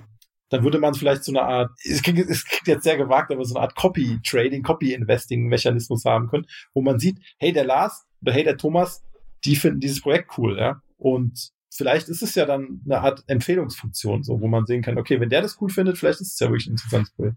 Keine Ahnung, sowas habe ich im Kopf, ja. Oder auch tausend, ich habe noch tausend andere Sachen im Kopf, das würde jetzt hier den Rahmen wahrscheinlich sprengen. Aber, aber gerade weil du sagst, hast Immobilienplattform, in deinem Portfolio ist überhaupt nichts mit Immobilienplattformen, ne? Ja, also ich hatte immer Estate Guru auf dem Schirm und das wäre dann so nach so eine Plattform, wo ich dann auch gerne vielleicht ein bisschen mehr investiert hätte, wenn, wenn dann jetzt noch sozusagen Spielraum gewesen wäre. Aber Gott sei Dank ist es, ist es nichts geworden, weil also die, die Krise bei Estate Guru, die hat mich auch wieder ein bisschen geerdet, sage ich mal. Das, vielleicht haben es manche kommen sehen, aber ich sehe halt, dass die Unzufriedenheit viel stärker geworden ist mit der Plattform und die wurde ja auch von vielen, vielen Bloggern immer sehr positiv beworben. Und das ist halt schon Betongold, so ein bisschen bitter. Ja. Spanisches ja. Betongold, sage ich da nur. das kommt ja erst noch. Nee, nee, nee, nee, haben sie doch, war das nicht Spanien, wo sie auch einen eingetrieben haben? Hatten wir das nicht? Gerade ja, ja, aber ich glaube in Spanien, Spanien ist ja nicht ihre Problemzone. Das ist ja eher äh, Deutschland und, und Finnland. Aber ich meine, es kommt ja noch die Plattform mit den bereits ausgefallenen spanischen Krediten, auf die wir alle haben. Stimmt, die kommt ja auch noch. Und äh, da, da kannst du uns ja sagen, will man in Spanien wirklich ausgefallene Immobilien kaufen und dann auf die Verwertung hoffen? Funktioniert das in Spanien? Also soweit ich weiß, gibt's eine staatliche, ich weiß jetzt nicht, ist das eine Agentur oder welche Rechtsform das hat, aber es gibt vom Staat eine Art Treuhand, also in Deutschland würde man sagen Treuhand, glaube ich, mhm. die eben versucht, diese Projekte noch zu irgendwie ökonomisch zu verwerten. Wie ja, gut perfekt, das läuft, da weiß dabei. ich jetzt gar nicht. ja, ob das aber die dann sind, die wir dann kaufen können. Ah, Tja. Das passt schon. Spannend. Ja, wie ist denn der Immobilienmarkt gerade in Spanien überhitzt oder eher schlecht? Du kennst dich ja, aus als neuer Häuslebesitzer. Genau. genau, also es ist ungefähr, würde ich sagen, wie bei uns. In den Ballungszentren ist es echt teuer. Also ich bin ja jetzt hier in Katalonien, auf dem Land, muss ich dazu sagen. Und natürlich Barcelona, das könnt ihr euch ja vorstellen. Ne? Da ist sehr viel Tourismus. Das ist eine sehr nachgefragte Stadt, auch gerade für Tech-Firmen international. Mhm. Und Große Mobilkonferenz, ja. Genau, dieser Mobile World Congress. Mhm. Andere Konferenzen auch. Naja, wie gesagt, ein toller Standort, tolle Stadt. Und klar, da ist natürlich unglaubliche Nachfrage nach Immobilien. Das ist ein großes Thema hier. Auch Münchner schon Preise schon oder, oder keine Münchner Preise? Wie kann man sich das vorstellen? Wo kann man es einsortieren? Ja, also natürlich in absoluten Zahlen keine Münchner Preise, aber wenn du natürlich ein geringeres Lohnniveau anlegst, mhm. dann würde ich schon sagen, also ich habe jetzt jetzt keine, also ich habe schon konkrete Zahlen im Kopf, da kann ich euch, ich könnte auch euch welche nennen, die sind natürlich ein bisschen aus der Luft gegriffen. Also ich sage jetzt mal irgendwelche Zahlen, ja. Also wenn du eine kleine Wohnung, nichts Besonderes, da brauchst du schon 400.000 Euro oder so, glaube ich. Sowas habe ich im Kopf, ne? Okay. Mhm. Ja, das ist schon ordentlich. Und das ist jetzt halt gut, Barcelona im Tech-Bereich kann man auch gute Gehälter erzielen. Mhm. Aber es ist natürlich ist, der Markt ist jetzt nicht so entwickelt wie jetzt irgendwie jetzt München oder andere Städte. Ne? Stuttgart ist auch eine sehr gute Stadt. Mhm. Aber immer noch, also man kann, so kann man schon was machen. Ne? Was, ja, ansonsten, klar, gibt's natürlich dann die Küste. Die Küsten in Spanien sind auch sehr nachgefragt oder die Inseln ist auch sehr teuer. Alles, was mit Meer zu tun hat, wird sehr teuer in Spanien. Gut, und dann ist natürlich so, Madrid kenne ich mich nicht so gut aus, ist auch teuer, die Städte. Mhm. Gut, auf dem Land ja, das ist natürlich jetzt spannend. Ne? Auf dem Land kann man machen. sich eben, kann man sich vielleicht ein Schnäppchen machen. Ja, es ist nicht günstig im Sinne von, es ist jetzt nicht so, dass man irgendwie äh, das jetzt geschenkt bekommt, aber natürlich. Die Frage ist, welche Ausgangssituation man hat. Ne? Und für uns war es jetzt halt, war es jetzt eben, also ich bin überhaupt dazu gekommen, weil meine Frau hier aus vom Land ist und ja, wir halt vom Land, Land. Familie, vom, vom Land, ja. Aber sehr schöne Weingegend, das kann ich empfehlen, kann man, kann man gut leben, ja. Also wie gesagt, es kommt ein bisschen auf die Ausgangslage an, aber es ist, glaube ich, relativ ähnlich wie in anderen Ländern. Aber es ist ein, ist ein Thema. Was man abschließend vielleicht sagen kann, also in Spanien wird halt ein, ist halt ein eigenes Haus, hat, hat einen sehr hohen Stellenwert. Ne? Also die, man merkt schon, die Leute sind, legen sehr viel Wert halt auf Familienleben, Freundschaft, Freundschaften, auch so Gemeinschaften. Es wird halt sehr viel ja auch, das kennt ihr ja vielleicht von Reisen. Mhm. Es, wird, es ist sehr sozial. Man ist sehr viel draußen, weil es ja immer sehr oft warm ist. Und ein Haus ist halt sehr erstrebenswert und wird oft auch über Generationen gepflegt. Also ich sage ein bisschen, so in Deutschland ist vielleicht, sind vielleicht andere Dinge, materielle Dinge wichtiger. Stichwort Auto oder so, Automobil. Mhm. Da kann man hier in Spanien eher sehen, dass die Leute mit echt den letzten Schlüsseln durch die Gegend fahren. Aber das Haus ist heilig sozusagen, ja. Mhm. Und das erklärt so ein bisschen, also ein bisschen ist überzeichnet, meine Darstellung, aber finde ich, erklärt so ein bisschen, warum auch die Hauseigentümerquote deutlich höher ist als in Deutschland. Es ist einfach ein bisschen andere, ja, Stellenwert, sag ich mal, von der eigenen Immobilie. Ja, also die Leute sind bereit, auch da hohe finanzielle Last auf sich zu nehmen. Und das auch für ihre Familie sozusagen. Also Hauskredite in Spanien geht immer noch. Ja, ist aber ganz anders als zu, die, also diese Krise von 2008 ist in Spanien, das war wirklich ein einschneidender ein Moment. Beben. Hm. Das war also bis heute. Ich habe das ja damals nicht so. Da war ich auch, da war ich ganz woanders unterwegs. Da war ich gerade in einem fernen Ausland in der Zeit. Also diese Krise ist an mir sehr stark vorbeigegangen. Aber wenn du mit den Leuten redest hier, ist es ein Riesenthema. Also auch die Zahlen sind irre. Also man sieht zum Beispiel die durchschnittliche Hypothek Hypothekenrate vor der Krise, die war damals, glaube ich, so, also was ich im Kopf habe, sind so 1300 Euro, ja, oder 1000 Euro, 1100 Euro. Mhm. Und viele Leute auf dem Land verdienen halt wirklich nicht, also die Gehälter auf dem Land sind deutlich geringer jetzt als in den Städten. Und damals musste es aber gebrummt haben, einfach. Und die Banken haben über, teilweise über 100 Prozent Finanziert. Finanziert. Mhm. mhm. Warum sage ich über? Weil sie dann noch ein Auto hinterher oder so oben draufgelegt haben. Ja? Und das war halt eine unglaubliche Expansionsphase und das ist halt leider halt sehr stark in diese, in diese Krise geschlittert. Und das, und dadurch die Banken auch sehr viel restriktiver. Also heute braucht man ungefähr 80 Prozent mindestens äh, Verzeihung, man braucht 20 Prozent mhm. Eigenkapital. Und äh, wenn man hier wohnhaft ist, wenn ihr jetzt aus Deutschland euch auf dem Immobilienmarkt umschauen wollt, in Spanien, müsst ihr eher mit 30 Prozent Eigenkapital rechnen. Die Banken sind offen dafür, dass man mit einer europäischen Wohnsitz oder gerade Deutschland kaufen kann. Man kann sogar auch renovieren. Da muss man aber schon gut verhandeln mit den. Also wir haben das ja gemacht. Wir waren noch in Deutschland wohnhaft und konnten dann aber sogar einen Immobilienkredit für Spanien bekommen. Aber deine Frau hat ja auch einen spanischen Pass, oder? Ja, aber sie galt eben, weil wir in München wohnhaft waren, als ah, ähm, nicht Resident. Deutsch, hm. nicht Resident, genau. Mhm. Und das ist, das, das ist das, was zählt aus, aus fiskalischer oder Bankensicht. Ja. Aber eigentlich hat es mich ja nur interessiert, ob ich weiter in spanische Kredite investiere, weil ein Haus in Spanien kaufen oder lasse. Ich meine, du als Nicht-Hausbesitzer, als Hausmieter, nee. bist auch nicht so. Ich habe mich auch gerade gerade schon komplett abgehängt. Also ich als passionierter Mieter ist überhaupt nicht mein Thema. Mir ist das total Wumpe, wo die Hauspreise hoch sind und wo nicht. Ja, mich interessiert es ja nur eher, ob wie der spanische Immobilienmarkt ist, weil man ja da schon eben, wie du erzählt hast, die Blase geplatzt ist und sehen wir jetzt gerade wieder eine neue Blase oder nicht. Ne? Und das war so das eigentliche Thema. Also da bin ich persönlich jetzt etwas überfragt, aber ich kann nur sagen, dass die sehr konserv also konservativer sind. Auch gezwungen wurden, die Banken konservativer ja. zu sein und der Staat hat da auch, mh, hm, was ich so sehe, einfach stark reagiert.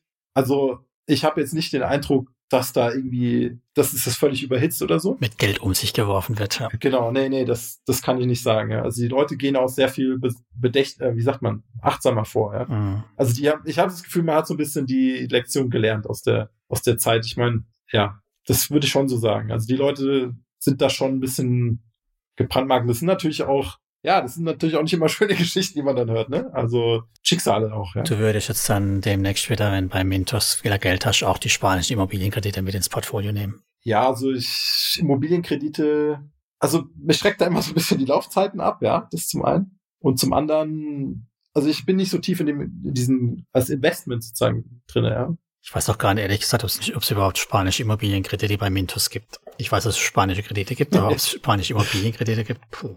Ja. Weiß ich auch nicht, bin ich, bin ich auch raus. Ähm, sag mal, Samuel, hast du noch, äh, du hast eben gesagt, dass du eventuell wieder bei P2P ein bisschen mehr investieren willst. Hast du noch irgendwelche Plattformen auf deiner Agenda, die noch äh, interessant sind? Ja, also ich, ich, ich freue mich jetzt, wenn das dann mein eigenes Immobilienprojekt dann endlich Abschluss findet und ich wieder auf meine Investments aufnehmen kann, so wie ich das eigentlich geplant hatte. Also genau, welche Plattformen sind halt noch spannend? Also, ah, das ich finde, es gibt viele so spannende Plattformen. Also klar, Afranga hatte mich zum Beispiel auch gereizt. Die wurde von Teilen der Community auch sehr positiv hervorgerufen. Mhm. Ähm, die hatten damals 18 Prozent, das weiß ich noch. Das war so, wow. Das war aber das 18. Eröffnungsangebot. Das war ja, wie, die haben es nicht ja. über Cashback oder sowas gemacht, sondern die, die haben es über, über Zinsen halt am Anfang. War ich voll ja. dabei. Das war super. Das haut dann erstmal natürlich um, ne, diese 18. Ansonsten, ja, gute Frage. Also, ich höre ganz Gutes von einer ganz kleinen oder einer kleineren Plattform Capitalia. Da, da höre ich. Erzähl mal ein bisschen also, was. Also die habe ich überhaupt nicht auf dem Schirm. Ich weiß, dass es die gibt, aber die ist bisher unter meinem Radar geflogen. Was sind Lars bei dir? Ich habe die auf dem Radar und ich habe tatsächlich auch äh, recht regelmäßig Calls mit denen. Die stehen bei mir persönlich auf der Shortlist, weil das eigentlich eine ganz gute ähm, Alternative ist zu einer Plattform wie äh, Crowdpeer. Allerdings hat Capitalia jetzt das Problem mit der, ähm, mit der Quellensteuer. Die oh. ist jetzt gerade ihre Lizenz bekommen oder bekommen sie. Und ähm, da gab es ja jetzt diesen Hammer 20 Prozent äh, Quellensteuer einbehalten, den konnten sie jetzt auf 10 Prozent senken. Aber dennoch ist es natürlich, ja, gegenüber Crowdpeer jetzt äh, ein Nachteil. Aber ansonsten ist es eine super solide Plattform mit einem klasse Track Record. Sind super transparent, wenn man sich mal die Statistiken anschaut. Aber Samuel, vielleicht kannst du noch ein bisschen was äh, mhm. dazu erzählen, wenn du die auf dem Schirm hast. Ja, also mein Eindruck ist, dass die gewählter sind, was ihre Investoren angeht die sind da so etwas reservierter. In dem Sinne, dass sie eine höhere Einstiegshürden zumindest nach außen propagieren. Also man sagt halt, okay, wir wollen Leute, die hier mal 10.000 Euro oder so investieren. So kommt es auf mich, so wirkt es auf mich. Okay. Man ja, deswegen, deswegen ist Thomas nicht dabei. ich dachte wegen dem Führungszeugnis. Psst.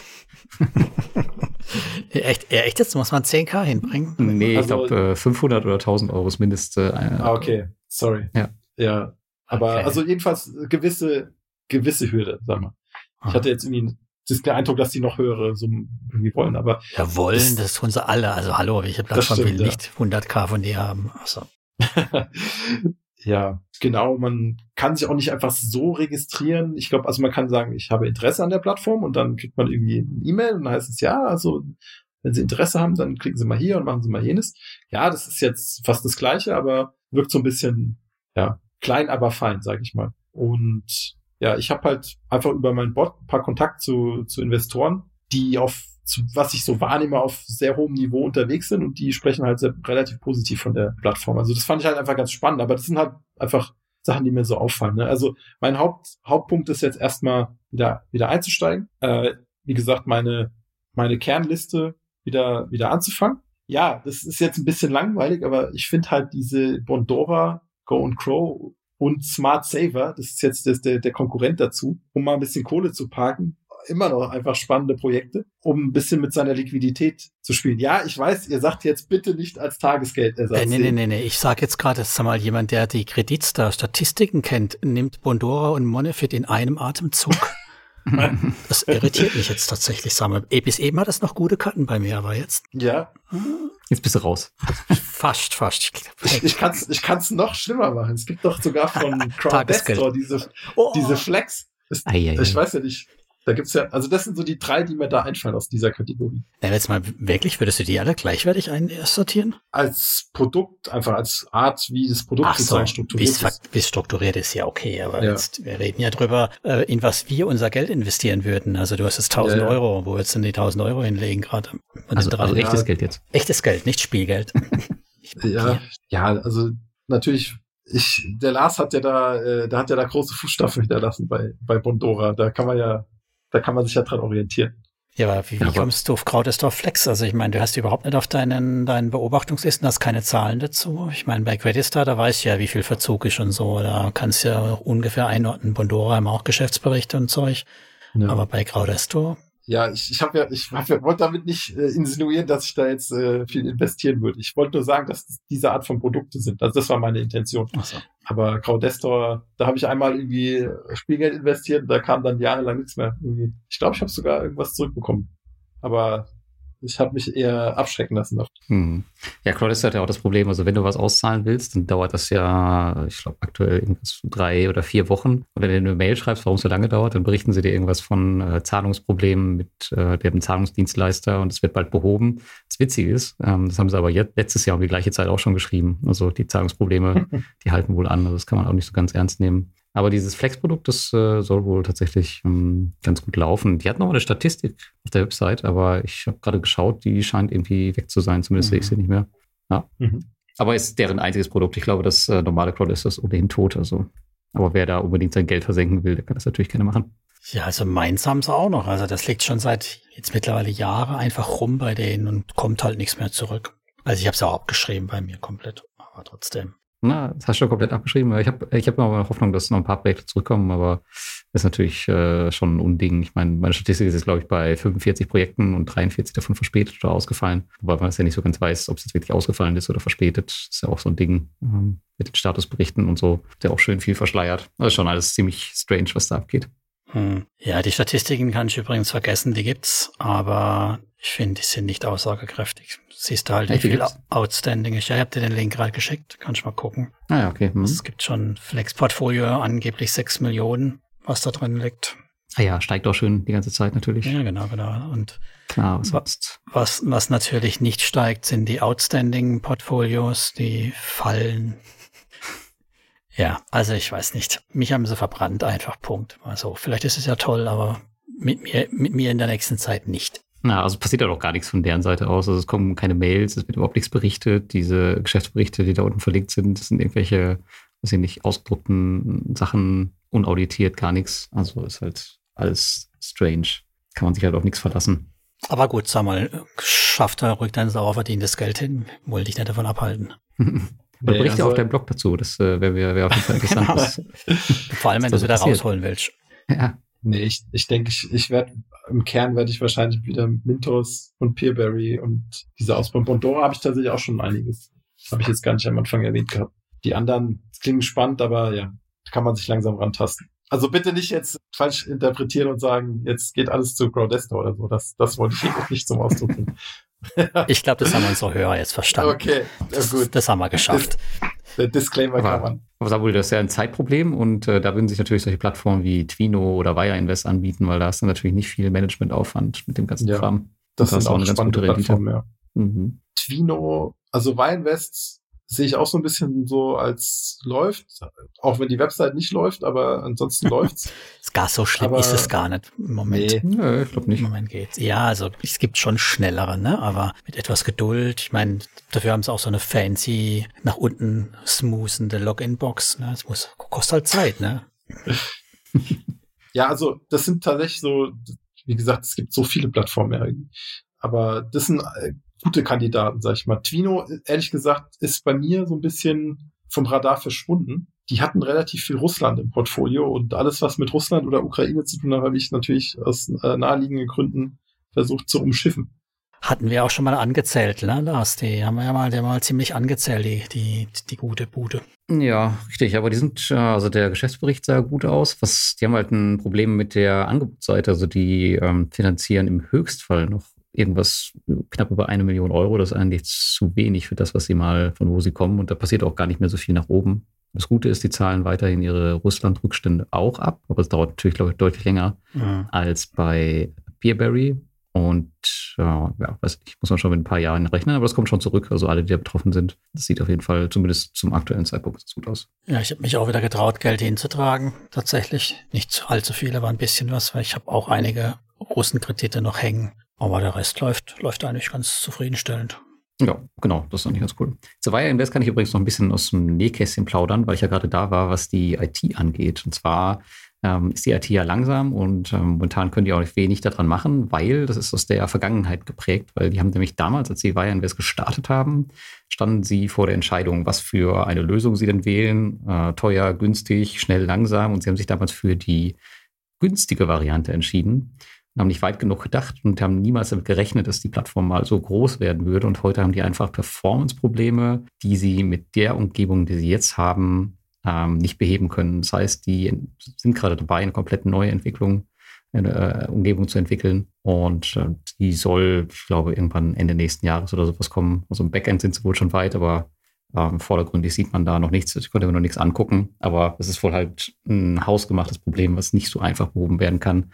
Und da wird in der Umgebung wahrscheinlich nicht mehr allzu viel passieren. Also damit muss man sich jetzt abgeben, bis das dann irgendwann abgelöst wird. Aber die sind dran. Und auch mit keinem kleinen Team. Also das soll wohl irgendwann was werden.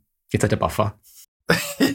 also erstmal sehr gut, positiv, klasse. Äh, und das zweite ist halt, ja, auch wenn ich natürlich mehr auf so IT-Zeug achte, ist natürlich wichtiger, dass die, dass das Geld zurückgezahlt wird, dass man ein, einzahlt, beziehungsweise dass die Zinsen schon reinkommen. Und ja, das ist im Zweifelsfalle die, das wichtigere Kriterium. Von daher. Ich denke, ich denke auch, ja, gerade bei Wireinvest, ich meine, da muss man ja nicht viel machen. Wenn die Plattform jetzt einmal in der Woche zwei Stunden online wäre, dann wäre mir das auch egal. Also es würde mir auch reichen, wenn ich wüsste, wann das dann ist und passt. Ja, aber du hast ja vom Gefühl her, wäre das irgendwie nichts, ne?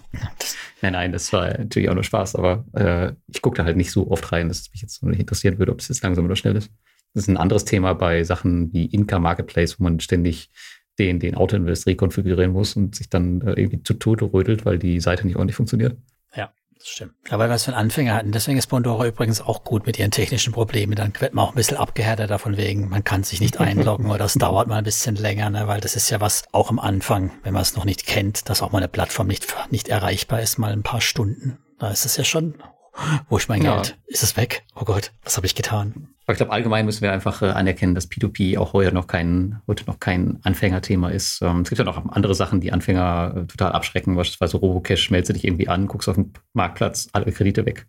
Meldest du dich bei Swapper an, guckst auf den Marktplatz, alle Kredite weg. Also kommst du dir auch als Anfänger total äh, mhm. blöd vor und weißt nicht, was du machen sollst. Und du weißt nicht, dass du einfach den Auto-Invest anmachen musst und dann einfach abwarten musst. Das wissen halt einige nicht und dann denken die, da ist einfach nichts vorhanden, machen nichts und dann geben sie irgendwann entnervt auf. Also ich glaube, es ist einfach kein Anfängerthema. Kannst du drehen, wie du willst, egal mit welcher Plattform.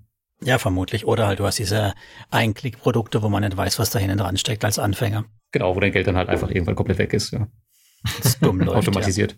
Ja. Automatisiert ins Nirvana. Ja, sehr schön. So meine ich unseren Disclaimer noch machen lassen. Vielleicht mal du heute wieder. Hm? Disclaimer? Ach so, ja. Natürlich machen wir hier ähm, keine Anlageberatung und alles, über was wir natürlich sprechen, sind nur unsere Meinungen und was ihr dann am Ende daraus macht, ist natürlich euer Ding und nicht unsere Verantwortung. Oh, jetzt kommen die Kinder wieder. Jetzt ist sowieso vorbei. Ja, ich höre nämlich gerade, dass Samuel wieder Besuch kriegt von seiner Familie. Ich, ja. Genau, ich bin ja auch schon gleich an der Grenze. Also.